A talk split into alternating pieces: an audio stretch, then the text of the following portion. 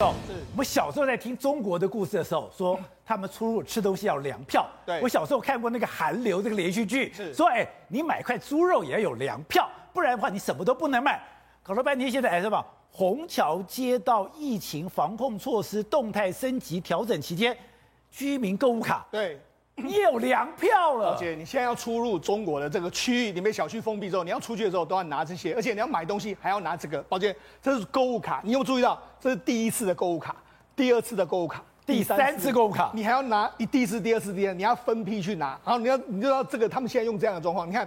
同心抗疫，共保家园，然后购物时间以公告时间为准。所以你这还不是想买就可以买？你要在第一次哎可以买的时候，你要出去买。如果你不是那个时候去买，你就没有得买。那那除了这个之外，你看还有这个保供物资的这个领用证，这些这些东西，然后外滩街道疫情防疫的这个副食品的这个套餐券。所以你你现在很多地方你你一定要有这些券，有这些所谓的类似是粮票，你才可以领东西。而且你连发放地点都是固定的，对，发放地点、发放时间都是固定的。你看这个时间里面来说，五点到这个下午的六六点，哎，他都写的非常清楚。所以你要按照规规定的时间，按照规定的地点去拿去买，你才有买到东西，否则你是买不到东西的。上海号称魔都，哎，世界之都，哎，是。你现在吃东西要粮票，当然是整个目前整个几个很重要的城市。第一个，昆山，昆山目前封城会封到五月，传言会封到五月一号，还不止昆山哦。现在连广州，广州现在是已经是封控的这个调整往上拉，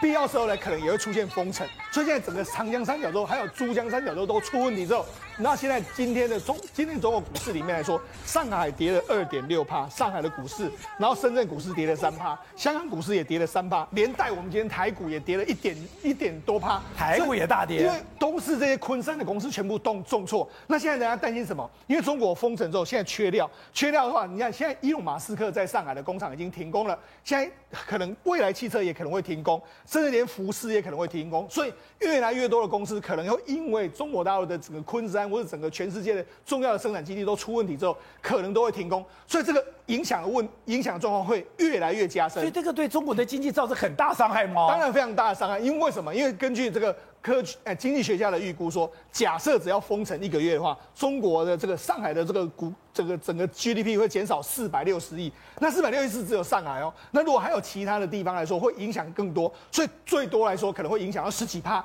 所以搞不好今年第二季，如果这个封城的时间更长的话，第二季中国经济恐怕会出现一个雪崩式下滑的这个情形。